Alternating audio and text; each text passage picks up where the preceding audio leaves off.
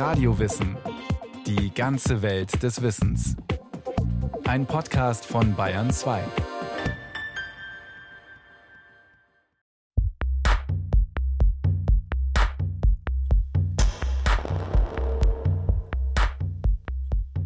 Finanzkrise 2008. Die Welt gerät ins Wanken. Angestellte verlieren ihre Jobs, Menschen werden obdachlos, Staaten stehen vor dem Zusammenbruch. Verantwortlich ist nicht nur einer. Banken, Spekulanten, Politiker und ab und zu kommt ein weiterer Begriff ins Spiel, die Ratingagenturen. Ratingagenturen. Bis zur Krise wusste man wenig über sie. Dabei haben sie seit Jahrzehnten enormen Einfluss auf die Finanzmärkte. Denn jeder, der sich über den Kapitalmarkt Geld leihen will, seien es Unternehmen oder Staaten, bekommt von ihnen eine Art Note für seine Kreditwürdigkeit. Also eine Einschätzung, wie wahrscheinlich es ist, dass die Investoren das geliehene Geld zurückzahlen. Die Ratingagenturen sind damit so etwas wie die Türsteher der globalen Finanzmärkte. Umso verheerender ist, wenn sie mit ihrer Bewertung falsch liegen. Und genau das ist vor der Krise passiert. Vor dem Ausbruch der Finanzkrise sind in großem Umfang neuartige Anleiheformen kreiert worden. Und für diese Anleiheformen gab es im Grunde genommen keine wirklich solide statistische Grundlage. Dennoch haben die Ratingagenturen in großem Umfang Spitzennoten für diese Anleihen vergeben. Und darauf haben sich sehr viele Finanzinstitute, vor allen Dingen Banken, auch verlassen, und zwar blind verlassen. Helmut Siegmann, Staatsrechtler, Volkswirt und emeritierter Professor an der Universität Frankfurt.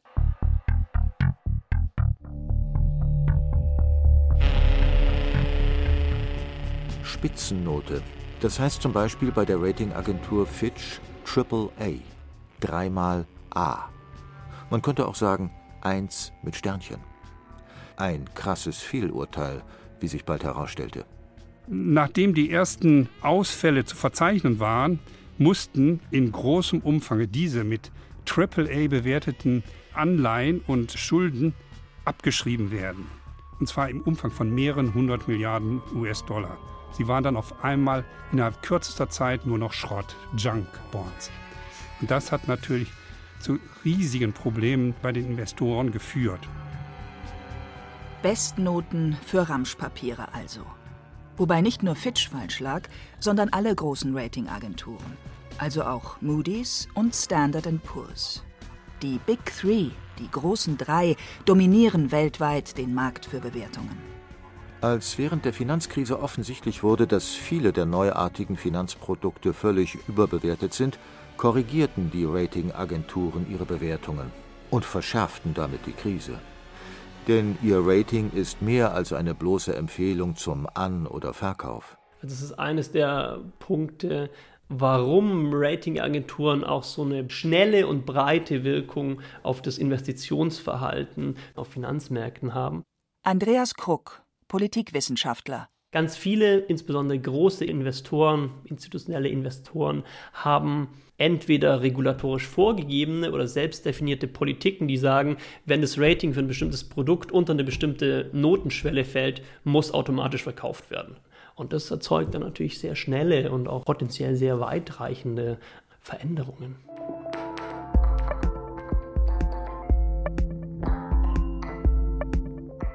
Rutscht ein Rating etwa von AAA auf B oder sogar C, dann müssen zum Beispiel amerikanische Pensionsfonds, die viele Milliarden Dollar am Kapitalmarkt investieren, dieses Wertpapier verkaufen. Denn es ist gesetzlich verboten, dass sie das Geld der Sparer zu riskant investieren. Eigentlich eine sinnvolle Sache. Während der Finanzkrise allerdings haben solche Regelungen die Situation dramatisch verschärft. Denn wenn alle gleichzeitig dieselben Wertpapiere loswerden wollen, fällt deren Wert ins Bodenlose. Dennoch, letztlich haben Ratingagenturen, nach Meinung der meisten Beobachter, die Finanzkrise nicht verursacht, aber sie tragen wohl eine gewisse Mitschuld. Man kann schon sagen, dass ohne die Rolle der Ratingagenturen die Geschwindigkeit, die Schwere und das Ausmaß der Finanzkrise nicht die gleichen gewesen wären. Es ist nicht das erste Mal, dass die drei großen Ratingagenturen derart in die Kritik geraten sind. Thomas Friedman, Kolumnist der New York Times beschrieb das schon 1995 auf seine eigene, recht provokante Weise. Man kann fast schon sagen, dass es zwei Supermächte in der Welt gibt. Die Vereinigten Staaten und Moody's Bond Rating Service. Die Vereinigten Staaten können dich mit Bomben zerstören. Moody's kann dich zerstören, indem es deine Anleihen herabstuft. Und glauben Sie mir, es ist manchmal nicht klar, wer mächtiger ist. Auch wenn das natürlich übertrieben ist. Es stellt sich die Frage, wie die drei Ratingagenturen Moody's, Standard Poor's und Fitch so mächtig werden konnten. Wer sind die heimlichen Strippenzieher der Wirtschaft? Entstanden sind sie Mitte des 19. Jahrhunderts, als in Nordamerika immer mehr Siedler gen Westen zogen. Damals florierte der Eisenbahnbau. Unternehmer gründeten Firmen, liehen sich Geld und versuchten ihr Glück bei Bau oder Betrieb von Eisenbahnstrecken. Allerdings gingen sie auch immer wieder pleite. Anleger verloren viel Geld. Das brachte Henry Varnum Poor, einen Geschäftsmann aus Maine, auf eine Idee. Ab den 1860er Jahren informierte er in Veröffentlichungen regelmäßig über den Bau von Eisenbahnstrecken und lieferte Informationen zu den beteiligten Unternehmen. Sitz der Firma, Datum der nächsten Hauptversammlung, bisher gebaute Strecken, eingesetztes Kapital. Das alles konnten Investoren in Poors jährlich erscheinenden Büchern nachlesen. Und sie taten es, immer häufiger. Die Idee fand Nachahmer. Anfang des 20. Jahrhunderts wurde das Standard Statistics Bureau gegründet, das laufend Berichte zu wichtigen US-Unternehmen herausgab. Und 1941 schlossen sich Poor's und das Standard Statistics Bureau zu Standard Poor's zusammen. Einen Schritt weiter ging John Moody. Seine Agentur lieferte nicht nur Informationen zu Eisenbahngesellschaften, sondern gab auch eine Einschätzung ab, wie diese sich entwickeln könnten. Seine Bewertungen dienten vielen Anlegern bald als Richtschnur. Wo sollten sie ihr Geld investieren? Von welchem Eisenbahnsektor sollten sie lieber die Finger lassen? Bald bewertete Moody's dann nicht mehr nur private Unternehmen, sondern auch Anleihen von Kommunen, die sich über den Kapitalmarkt Geld liehen. Mehr als eine zweite Meinung, neben der eigenen Einschätzung des Risikos, waren solche Ratings aber lange Zeit nicht. Es hat sich eigentlich erst fundamental verändert im Laufe der 1970er Jahre im Zuge der Deregulierung, Globalisierung, Liberalisierung von Finanzmärkten. Produkte wurden komplizierter, die Schwankungen auf Finanzmärkten haben zugenommen. Und das sind alles Bedingungen, die die Einschätzung von Kreditausfallrisiken bzw. Kreditwürdigkeit schwieriger machen. Gleichzeitig wurde aber genau in dieser unübersichtlichen Welt der Finanzmärkte das Bedürfnis nach Orientierung immer stärker. Und so lieferten die Ratingagenturen eine Klarheit, manchmal auch eine scheinbare Klarheit. Und zwar bald nicht mehr nur für Investoren, sondern auch für den Staat. Regulierungsbehörden zunächst in den USA, aber dann auch anderswo, haben es für zunehmend nützlich befunden, Ratingagenturen für ihre Regulierungszwecke zu nutzen. Je riskanter ein Geschäft, desto mehr Eigenkapital sollen Banken zurücklegen. Und wie kann man das Risiko eines Kreditausfalls messen? Eben mit Hilfe der Ratingagenturen. Auch Versicherungen oder Pensionskassen bekamen bald gesetzliche Vorgaben, die die Ratings einbezogen. Und dann wurde ja gesagt, die müssen ein bestimmtes Mindestrating haben, sonst dürft ihr keine Investitionen tätigen in dem Bereich, weil es zu riskant ist für euch als Rentenversicherungs-, Rentenpensionskassen. Und nach dieser Logik wurden eine ganze Reihe von Finanzmarktregeln geschaffen, bei denen sich die Schärfe, die Härte der Anforderungen nach dem Rating richtet, das diese regulierten Akteure vorweisen können. Das heißt, Ratingagenturen mauserten sich von einem Angebot für Investoren, das sie nutzen konnten oder eben nicht, zu einer verbindlichen Anlaufstelle für Unternehmen, die sich dort bewerten lassen mussten. Das galt zunächst vor allem für die USA. In Europa und Deutschland spielten die Ratings lange keine große Rolle. Der Kapitalmarkt spielte einfach nicht diese Rolle wie in den Vereinigten Staaten. Hinzu kommt, dass unser gesetzliches Sozialversicherungssystem bekanntlich nicht über Anleihen finanziert wird, sondern im Umlagesystem. Und damit fällt ein riesiger Bereich für Investitionen am Kapitalmarkt weg. Und erst Ende des 20. Jahrhunderts wurde der Druck meistens von amerikanischen Investoren, die auch gerne deutsche Papiere kaufen wollten, immer größer, doch Ratings vornehmen zu lassen. Etwa zur selben Zeit zeichnet sich noch eine andere problematische Entwicklung ab. Zahlten in den Anfangsjahren diejenigen, die investieren wollten, dafür, dass sie Informationen und Bewertungen der Unternehmen erhielten, so müssen ab den 1970er Jahren immer häufiger die Unternehmen dafür zahlen, dass sie bewertet werden. Oder auch die Staaten. Eben jeder, der sich Geld leihen will. Und die Ratings sind nicht gerade billig. Die Kosten können bis in die Millionen gehen. 95 Prozent der Einnahmen von Ratingagenturen basieren auf Gebühren für Ratings durch geratete Einheiten. Und gehört jetzt nicht unglaublich viel Fantasie dazu, sich vorzustellen, dass es einen Interessenskonflikt schafft. Das ist ein Geschäftsmodell, das Anreizstrukturen schafft, dem Kunden und damit dem Gerateten zu gefallen. Und diese grundsätzliche Problematik wird dann noch verschärft und wurde vor der Finanzkrise dann noch verschärft, wenn eben diese Ratingagenturen, die am Ende ein Rating erstellen, ihre Kunden auch noch beraten, wie sie ihre Finanzprodukte zusammenstellen sollen. Ich habe die Situation, äh, ein Rating-Analyst sagt seinem Kunden, ach, ich würde das Finanzprodukt mal so zusammenbauen, hier noch dieses Element dazu nehmen, dort dieses Element abschneiden aus ihrem hypothekenbasierten Wertpapierbündel. Und wenn sie das machen, können ich mir schon vorstellen, dass da am Ende auch ein gutes Rating bei rauskommt. Vor der Finanzkrise hieß es lange Zeit, die Verquickung von Beratung, Bewertung und Bezahlung sei kein großes Problem.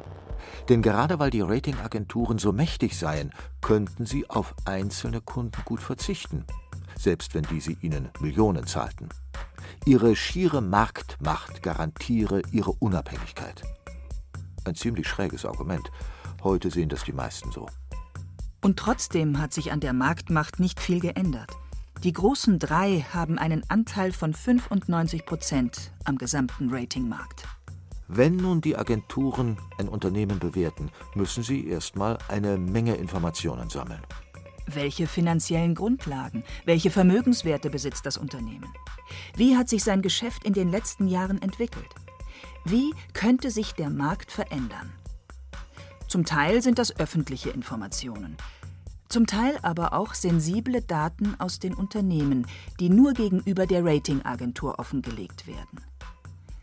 Wie die Informationen im Detail gewichtet werden, ist ein Betriebsgeheimnis. Sonst brächte sich die Ratingagentur ja um ihren Marktvorteil. Letztlich sieht man nur, dass die drei großen Ratingagenturen häufig zu ähnlichen Ergebnissen kommen. Und zwar oft zum Vorteil von US-amerikanischen Firmen, meinen jedenfalls die Europäer. Viele Europäer haben sich lange beklagt, dass Ratingagenturen mit Methoden arbeiten, mit Daten arbeiten, mit Annahmen arbeiten, die tendenziell dazu führen, dass US-amerikanische Unternehmen bei der Bewertung von Kreditwürdigkeit besser wegkommen als europäische Unternehmen. Hier muss nicht gleich eine bewusste Manipulation unterstellt werden. Es gibt im Detail viele Unterschiede zwischen europäischen und amerikanischen Unternehmen. Beispiel Fremdkapital. Während US-Firmen sich oft an der Börse Geld leihen, finanzieren sich hiesige Unternehmen häufiger über Bankkredite. Die einen holen sich über die Börse von vielen kleinen Anlegern das Kapital, die anderen leihen es sich von einer einzigen Bank. Ob der amerikanische oder der europäische Weg sicherer ist, ist jedoch umstritten. Bereits seit den 1990er Jahren gab es deshalb immer wieder Überlegungen und Versuche, eine große europäische Agentur zu gründen. Bislang wurde allerdings nichts daraus. Kritik gibt es insbesondere auch mit Blick auf die Bewertung von Staaten. Denn objektive Kriterien für die Kreditwürdigkeit eines Landes zu finden, ist extrem schwierig, vor allem, wenn man das Land und seine Gepflogenheiten wenig kennt. Gerade bei Staatenratings bleibt der Spielraum für subjektive Einschätzungen der Kreditwürdigkeit der Staaten sehr groß. Und da transportieren dann Ratings eine Objektivität, eine Wahrheit, Unangreifbarkeit, die, wenn man sich genauer anguckt, nicht gegeben ist. Außerdem können Staatenratings politisch heikel sein, weil sie Fragen von Souveränität und Demokratie tangieren. Und dabei unterliegen die Ratingagenturen als privatwirtschaftliche Unternehmen nur der jeweiligen nationalen Finanzmarktaufsicht, trotz des Einflusses, das ihre Ratings mitunter auf politische Entscheidungen haben.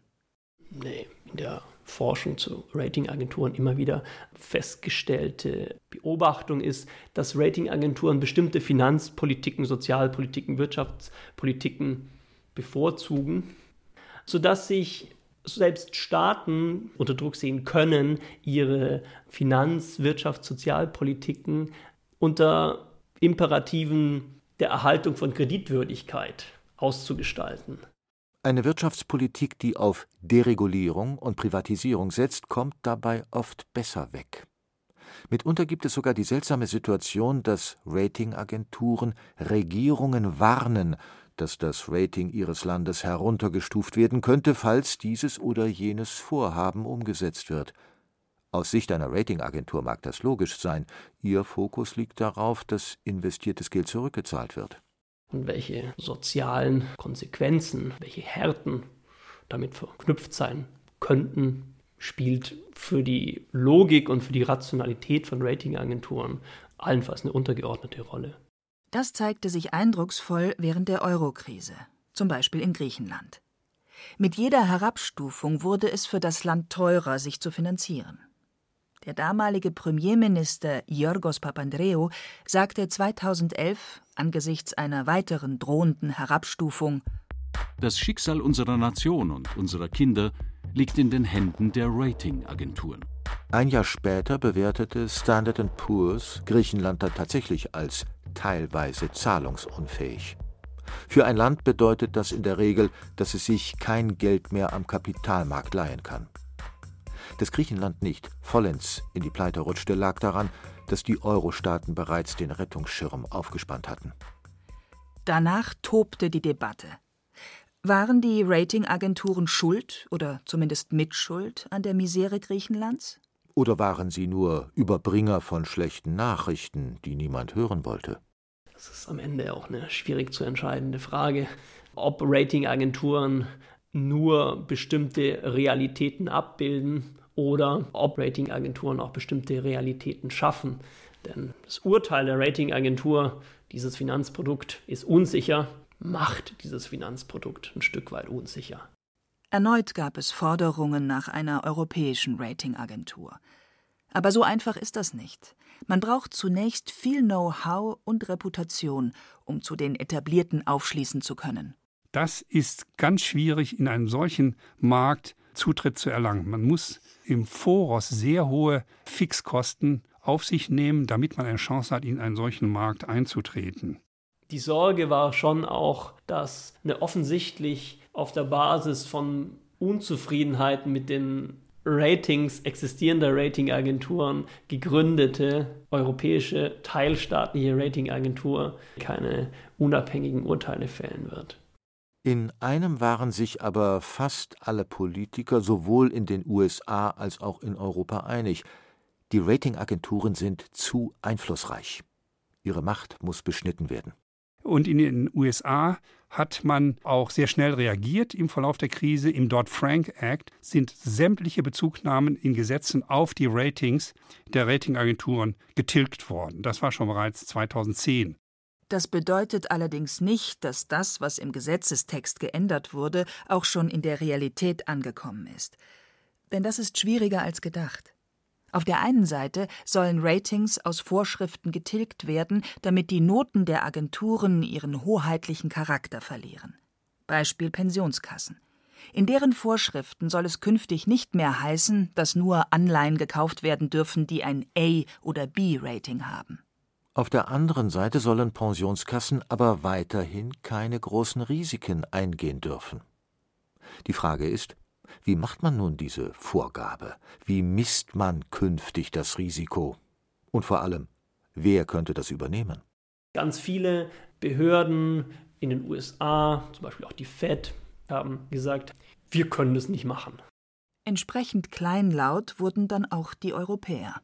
Die haben sich das angeguckt, wie die Amerikaner das gemacht haben und haben festgestellt, naja, die sind total ambitioniert gestartet mit Dodd-Frank, haben dann festgestellt, dann gehen wir Europäer gleich mal von vornherein ein bisschen bescheidener ran und sagen, wir wollen mal mittelfristig darauf achten, dass Ratings weniger stark in öffentlichen Finanzmarktregeln in der Europäischen Union und ihren Mitgliedstaaten verwendet werden.